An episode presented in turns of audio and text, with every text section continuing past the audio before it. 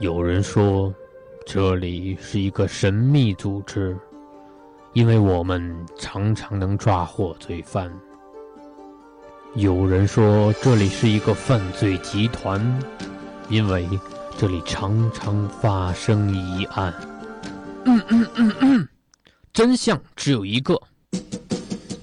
这里是名侦探的摇篮，这里是凶手的终点站，因为这里是侦探学园。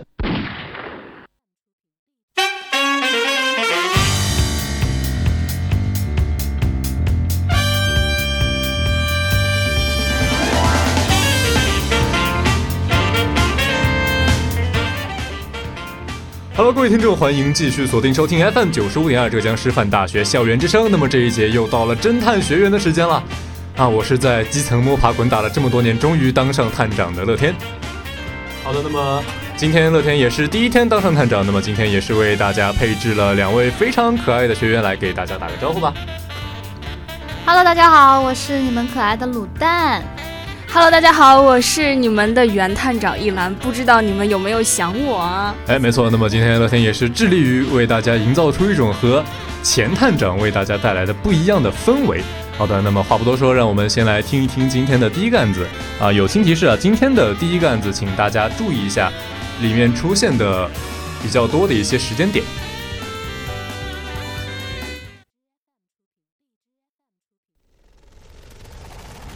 谁是凶手？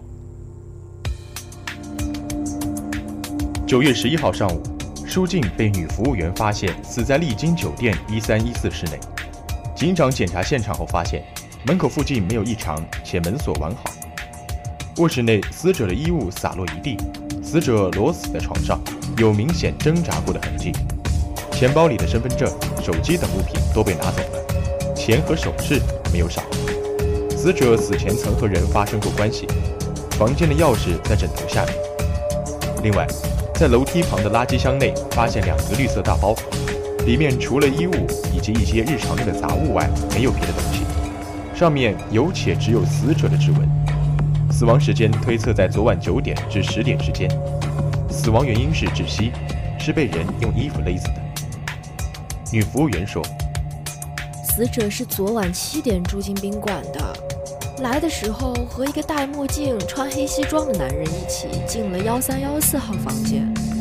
大约八点半的时候，我亲眼看到死者亲自送男子离开。走廊上没有第四个人。后来大约二十二点的时候，又看到一名戴墨镜、穿黑西装的男子。这名男子鬼鬼祟祟地从幺三幺四号房间门口溜出来离开，手里没有拿着任何东西。当时我在较远的楼梯口整理垃圾箱，垃圾箱内还没有包，也因为远不能确定是不是之前从死者房间出来的人。我后来上前想去推开幺三幺四号的房间，发现门被关上了，也就离开了。在二十一点多的时候，我被另外一名客人叫去送夜宵，所以中间有很长一段时间不在服务台。到底有没有人溜进来，我也无法确定。此外，酒店的监控也坏了。经理说，死者在一个星期前就预定了房间，来过这里住过几次，不过好像一直用的是假名。今早服务员来通知我说出事了，我摸了摸死者鼻息，已经没气了，也让服务员报了警。在房间里我没有见到死者的包，我这里有一把钥匙，放在经理办公室。客人有一把，服务台有一把。丈夫嘉炳说：“我妻子真名为舒亚，我怀疑妻子跟在这里的情人藕断丝连，就跟踪了过来，可是却跟丢了。另外那两个绿色大包是我妻子的物品，里面有一台死者会随身携带的相机不见了。”情人徐畅说：“那天是我和他一同进的房间，我也是在报纸上知道了他死在了酒店。”人不是我杀的。十一号晚上八点半，女服务员看着我离开了。二十二点时到达家中，我家离酒店开车有半个小时车程，但是我不想暴露与死者的关系，钱财也被妻子管得紧，所以我是步行回家的。后经调查，当晚与舒静发生关系的只是徐畅，另外，徐畅的左眼角旁有个醒目的黑痣。皮条客肖楠说：“我只是个拉皮条的。那天七点左右看到舒静在大厅里面东张西望的，还以为她是新来的小姐，所以就上去拉关系。其实我根本不认识她，更不会杀她。后来一个戴墨镜、穿西装的男人来了，那个男人的左眼角旁边有一个醒目的黑痣。他们就一起上了楼。晚上十点后，我经过十三楼。”看到有个客人拎了两个大包站在那里，想上去帮帮他，顺便套套进货，说不定还能做成笔生意。结果被他骂了个狗血淋头，当时感觉真是莫名其妙。以上证词均属实。那么，聪明的学员们，你们知道凶手到底是他们其中的谁了吗？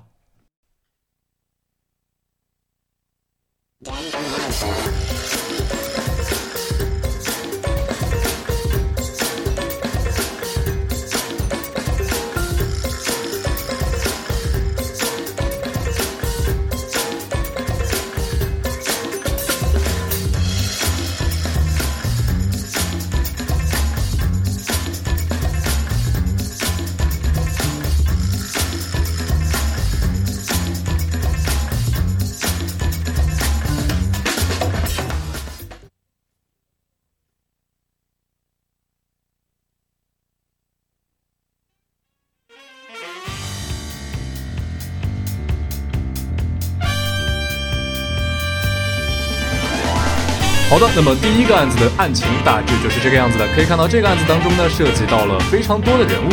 那么，不知道两位学员有没有在非常繁杂的一些疑点和线索当中理出自己的逻辑呢？我猜凶手是她的丈夫。嗯，那么卤蛋有什么想法呢？我觉得应该目标不会特别呃，不会特别醒目。你往往越觉得他有嫌疑的人，反而可能越不是凶手。我觉得有可能。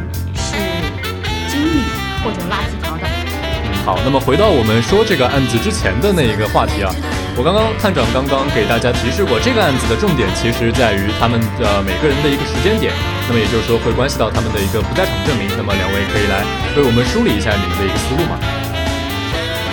首先最早的应该就是服务员所说的，呃，二十点三十分的时候。有一个戴着墨镜、穿着西装的人离开了。他在这个时间之前来，然后二十点三十分的时候离开，然后在二十一点的时候，服务员去送了夜宵，所以他不知道。但是，呃，接下来就是二十二点的时候，情人徐畅来了。对他是在二十二点的时候到的，然后，呃，死者是在二十一点到二十二点之间死的。嗯，我觉得呢。首先可以排除掉的应该就是徐畅，因为他的时间是八点半离开，然后嗯大概十点到家，然而他的那个死亡的时间是在九点，哎，好像有点有点出入啊，嗯，然后我觉得有可能是拉皮条的，我觉得我也觉得徐畅首先是可以排除的，因为这个拉皮条的他说到了。最开始来的那个男人左脚有一颗明显的痣，但他后来和他就是，呃，二十二点的时候出现的那个人，呃，他和拉皮条的之间出现了一些争执，但是他并没有说到这个人的左眼也有痣，所以二十二点的时候这个人应该不是许畅，所以之前许畅应该是就走了。没错，那么根据徐畅他自己的证词，他是说他是在两点半走的，那么实际上在两点半的时候，刚啊二十点三十分的时候，易兰刚刚也提到了。那个时候他是被服务员目击离开的，那么最后我们也是说了，这个案件当中所有证人的证词都是实话，也就是说他们可能会隐藏部分事实，但是他们没有伪证。嗯，也就是说我们刚刚实际上已经排除掉了第一个嫌疑人徐畅，他是没有作案时间的。对。那么我们接下来再看一看其他人物。嗯，我觉，嗯，我之前现在说到刚才说排除了徐畅之后，然后我觉得，呃。刚才好像服务员说他去送夜宵的时候，呃，再回去哦，在楼下看到两个绿色大包的时候，想再回去看那个房间的时候，这个房间门已经锁上了。那么，他这个已经锁上的房间，他的钥匙的话，呃，经理说是他有，然后前台有，所以我觉得经理的一个嫌疑比较大，但是也不排除熟人作案的这个呃感觉。依然有什么想法呢？嗯，我是觉得她的丈夫说是悄悄的尾随跟了过来，然后她就没有什么不在场证明之类的，所以就她的排她的嫌疑也是不能排除的。就是关于钥匙方面的话，一共只有三把，经理经理房间之中有一把，然后呃服务员的手中有一把，还有一把就是在房间里的枕头下面。所以如果从钥匙的角度上来说的话，有杀人嫌疑的就是经理和服务员。好，那么再让我们回到一下案发现场。我们说，死者被发现的时候，我们怀疑他的死因是什么？就是被性骚扰，被衣服勒死。没错，那让我们再来回顾一下这几个嫌疑人，他们当中有一个人是不具备作案的能力的，服务员。没错，因为服务员的性别是女性。对。那么我们排除掉了徐畅和服务员之后，我们现在的嫌疑人还剩下三个，他们分别是皮条客、经理，还有死者的丈夫。那么这三个人在我们目前来看都是没有不在场证明的。对。那么排除了时间之后，我们再来看一看案件现场的其他疑点。各位有注意到案件案发的现场当中有哪些不合常理的地方吗？比如说，他说钱和首饰都留下了，但是什么东西被拿走了，我没有听清楚。相机，相机不见了，他绿色大包里面的相机不见了。那相机可能是拍下了一些有重要的东西吗？对。好，那么死者他一共遗失了哪些东西呢？他遗失了他的证件、手机，还有事后被丈夫家炳证实的那个包里面实际上是相机，而他的财物保留完好。那么这说明什么呢？说明不是谋财。对。那么，在不是谋财的情况下，犯凶手他把那些可以证明死者身份的东西销毁掉，他的目的在哪里呢？他想一下，对他不想让人知道这个人是谁。而这个舒亚呢，他平常在酒店里用的又是假名，所以我觉得是她丈夫的嫌疑比较大吧。那让我们再来回顾一下这个案发现场。我们刚刚说死者他是死在卧室，对吗？嗯。那么。关于卧室之外的其他地方，我们刚刚有谁捕捉到了案件的一些细节吗？嗯，大包原来当时是有是有一个人在提着的，因为有人看见了是被提上楼的。但是第二天早上发现舒静死之后，在楼下发现了这两个绿色的大包，所以凶手应该就是昨天晚上提着大包的那个男人，所以应该是。但是我没有听到有关于这个男人的一个身份。嗯，其实呃，这个我们刚刚已经算是推理出来了，因为十九点的时候是死者与这样衣着的一个黑衣男子进入房间嘛。对。那个时候的那个男子是有黑痣的，根据皮条客的一个说法，所以说十九点和死者进入房间的那个人是情人徐畅。对。而二十点三十分离开的也是他，但是之后在二十点整又有一名男子，包括二十二点之后出现过的那名男子就不是徐畅了。嗯，我们现在可以基本上敲定这个人就是此案的凶手。没错。那么，呃，其实刚才两位可能都没有听到一个细节啊，就是在案发的这个房间里面，死者他挣扎的范围仅仅是在卧室，而门口等等其他任何房间都没有挣扎的迹象。那么这说明什么？所以就是他本身是一个套房，然后他只是在卧室里有过挣扎，在外面的地方都没有。任何痕迹，没错，包括我们之前也提到了，二十点三十分的时候，那说那说明应该是一个熟人吧？因为如果你是不认识的人走进来的话，哦，有可能，但是这样的话，有可能是经理，也有可能是丈夫。因为如果是经理的话，他可能是说我想跟你谈一些事情，我是这里的经理，然后走到卧室里面再去谈事情。如果是丈夫的话，因为是熟人，所以有可能到卧室里面才开始展露一些自己的杀机，然后才会有挣扎的痕迹。没错，那么至此我们已经把皮条客的嫌疑也排除了，因为他在没有钥匙的情况下是不可能顺利进入死者的卧室。对。那么现在剩下的嫌疑人最后就只有两个了，一个是经理，一个是丈夫。那应该就是有钥匙的经理了。好，那么让我们来看一下这个案件的答案吧。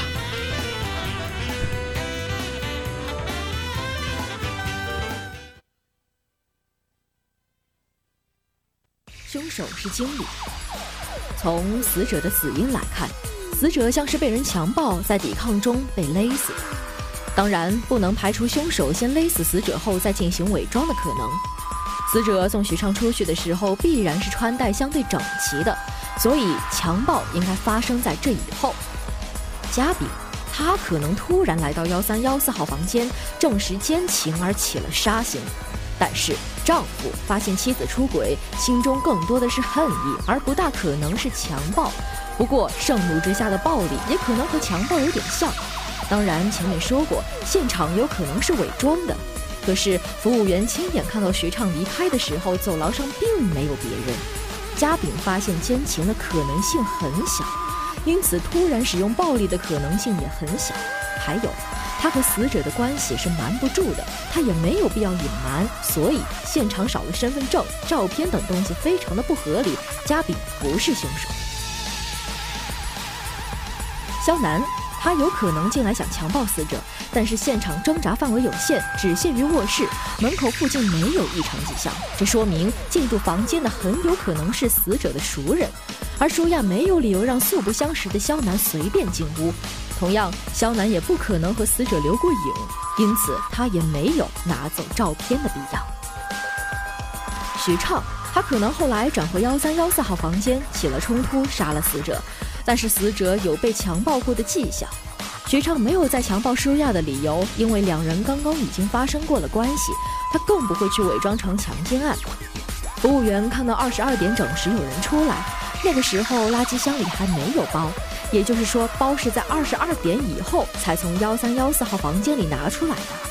徐畅晚上十点多就回到了家，所以拿包的人并不是他。而且后来，肖楠同样见到了拿包的人，因为他之前见过许畅，应该会认得出来。但是肖楠并没有认出来，也说明了拿包的不是许畅，而凶手要拿走死者的身份证、手机和照片等东西，显然是要隐瞒和死者的关系。服务员在二十二点整时看到有人从幺三幺四号房间里走出来。种种迹象表明，那个人就是凶手。因为根据法医报告，这个时候死者已经死了，但是当时凶手手中并没有包，那个时候垃圾箱里也没有包，包是后来拿出来的。这个时候人已经死了，而给客人的钥匙则在枕头底下。房间的门已经关上了，除了女服务员，只有经理才有钥匙。虽然经理室的钥匙找不到了，但是没有证据表明那里曾经发生过盗窃。服务员，他本身和死者并没有关系，他没有时间也没有能力杀死对方，他不可能作案。经理，他其实是死者的另一个情人，他知道舒亚九月十一号又住进了宾馆，就偷偷拿了幺三幺四号房间的钥匙，想前与死者约会。当他要求和死者发生关系的时候，因为舒亚之前刚刚和许畅约会过，所以拒绝了他。他欲火中烧，在强暴过程中无意间杀死了舒亚。事后，他先打开了死者的钱包，拿走了可能证明死者身份的物品。后来，他突然想到死者有拍照的习惯，又返回来拿走了两个绿色的大包。在翻到相机和照片之后，把包扔掉了。这个时候不巧被肖楠看到了。另外，凶手犯了一个错误，那就是警长并没有提到死者用的是假名，而经理一上来就指出是假的。显然，他知道死者的真名。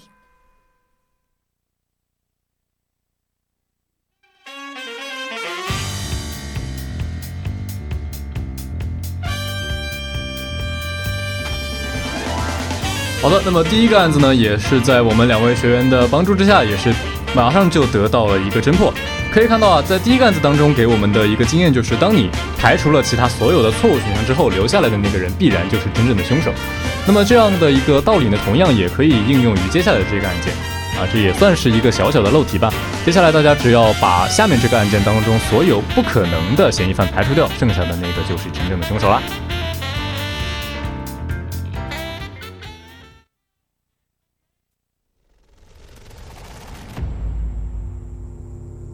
女人和婴儿。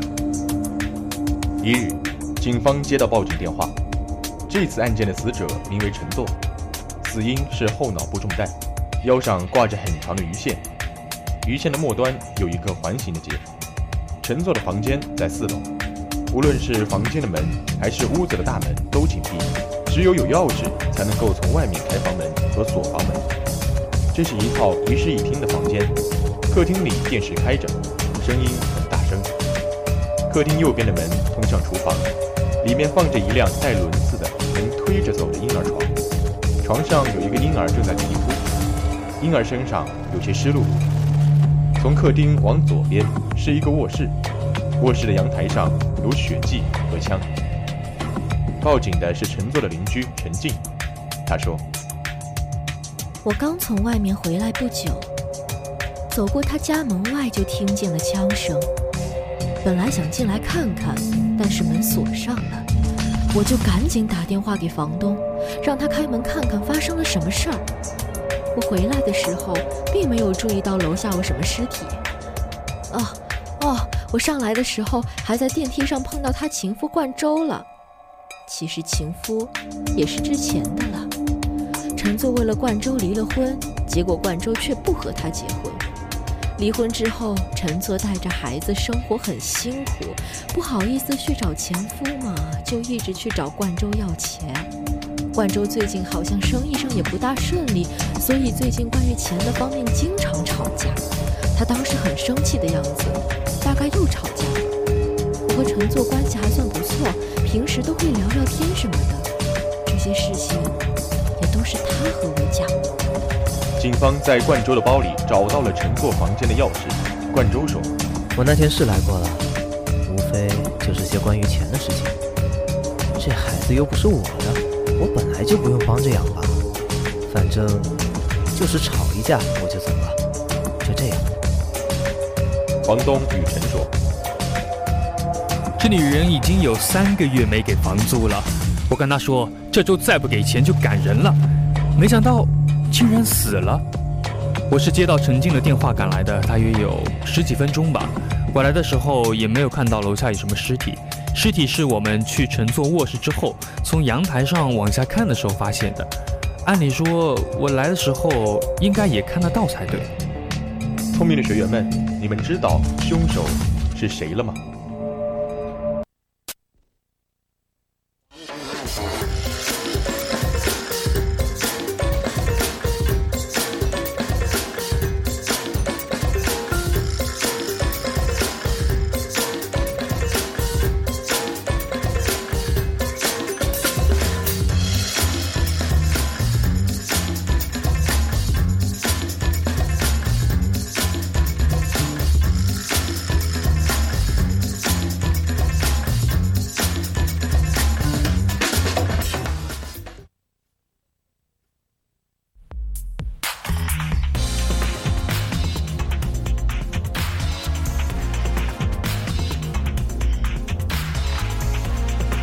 好的，那么这就是第二个案件的一些情况啊，也是可以看到，比起第一个案子来讲，它里面的人数啊，包括现场的一些疑点来讲，都会少很多。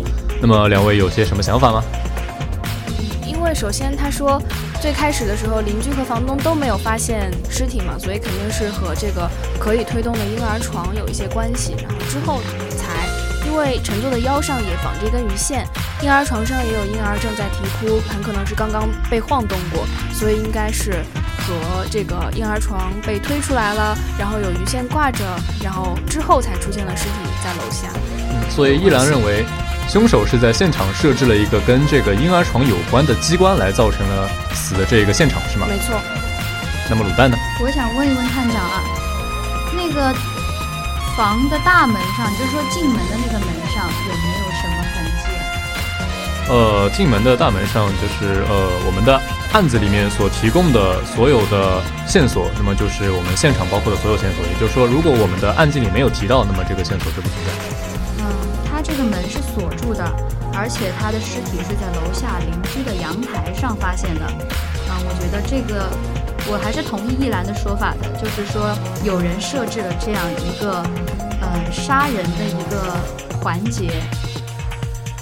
我觉得有可能是。哎，不可能是冠州，因为冠州是在他听到枪声之前就已经看见他了啊，所以我觉得冠州的嫌疑可以排除。但是除了冠州之后，陈静和房东在案件中也没有说过跟他有什么纠纷，那么他们两个的嫌疑也可以排除。那么婴儿还太小，也不可能会杀他，我觉得有可能是他自己自杀。我觉得应该。可以排除的最先可以排除的应该是房东，因为房东他被邻居叫过来是一个非常偶然的事情，也就是说他很有可能是，如果如果邻居没有给他打电话，那房东可能就不会过来，所以我觉得房东的嫌疑是可以排除的。但是房东不可能呀，因为如果虽然说他欠了他三个月的房租，如果说把呃陈作杀死了之后，那么他不是还有亏损吗？那他的房租从哪里来呢？又没有谁会赔偿给他。没错。好，那么两位学员，你们认为这件案子的真相到底如何呢？凶手是谁？我觉得是陈作的。嗯，依然有什么想法吗？有这种可能，因为他。然后嫁祸给冠周，对，因为他对冠周肯定是怀恨在心，他为了冠周才离婚，而且他还已经有了个孩子，而且冠周也不愿意养，也不愿意出生活费。那么一个已经离过婚的女儿，她也没有固定的一个经济来源的话，对，而且他自己说了自己生活的很艰苦，很艰难。对，而且还有一个点就是婴儿他的床，他他的婴儿床是发现在厨房这个莫名其妙的地方，不是应该孩子都会放在。卧室里面吗？谁要把孩子放厨房里面烧了吃吗？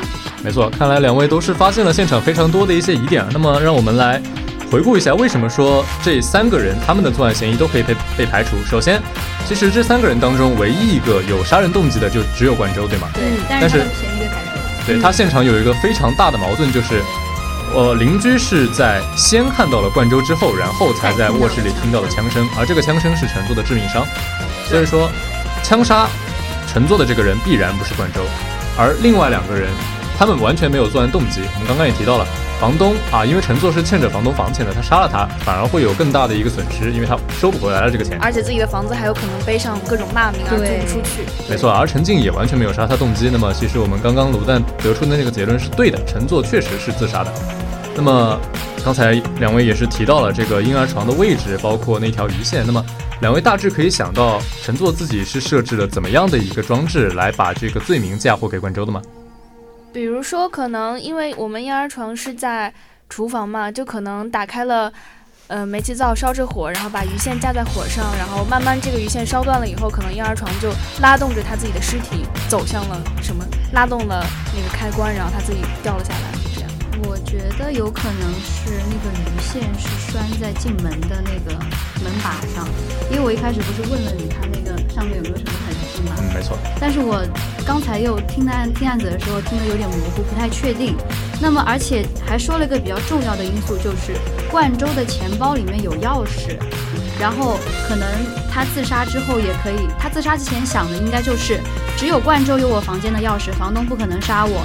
那么如果冠州把我的房间打开，呃，门把手一拉就会触动机关的话，那么他就会被别人认为是凶手，因为他就是想嫁祸给冠州。嗯，但是问题就是在于邻居是先听到了枪声才来开了门，才叫了房东来，然后才开了门。没错，这个案件它的一个关键点就在于它的一个先后顺序。大家来回顾一下，就是陈作在阳台上，他是用枪自杀的，那么他的尸体是在楼下被发现的。而大家回顾一下，他的尸体被发现是在怎么样的一个时间段？是在邻居和房东上楼的过程之中。啊，是，其实是，呃，冠州和房东他们用钥匙打开了门，进门之后，他们从阳台上看下去，才看到了乘坐的一个尸体。那么我们是不是可以认为，这个机关的触发是跟？冠州和房门，他们两个用，呃，冠州和房东他们用钥匙把房门打开这样的一个动作有关。我觉得有可能。没错，所以刚刚卤蛋得出的那个推理其实是正确的。其实这个机关没有大家想的那么复杂，它后面的那个环形的那个圈啊，它其实只是套在我们门的一个门把手上的。然后当我们这样的一个结构的门，对，当它你把这个门打开的时候，它的把手就是朝下嘛，这个时候它的环就会掉下来，然后这个时候阳台上的乘坐就会摔下楼。嗯。好，那么还是让我们再听一下这个案子的标准答案。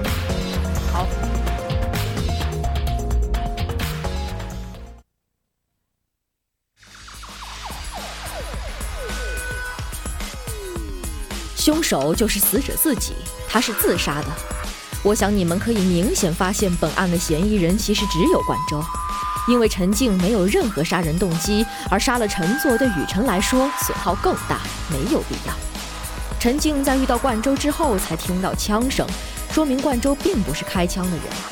而除此之外，婴儿床的位置也是一个疑点，婴儿床应该是停在卧室里的。可是他却在厨房，显然停错了地方。我们可以设想，一个无助的母亲的绝望，在生活将她逼到绝境之后，她想到的是死亡，是仇恨。于是她设计了这样一个延时装置，长长的鱼线另一端绕着的其实是门锁。只要门被打开，环就从锁上脱落。这个时候，捆绑在另一端的尸体就会坠落。自杀是不用这么麻烦的，是有人想制造自己的不在场证明，蹩脚的不在场证明。而一个母亲对世界最后的留恋，就落在那个孩子身上。开着的电视，紧闭的房门，厨房里的婴儿床，难道不是陈作为了保护孩子而特地去做的吗？而婴儿身上湿漉漉的地方，大约就是陈作与孩子告别时留下的痛苦的眼泪吧。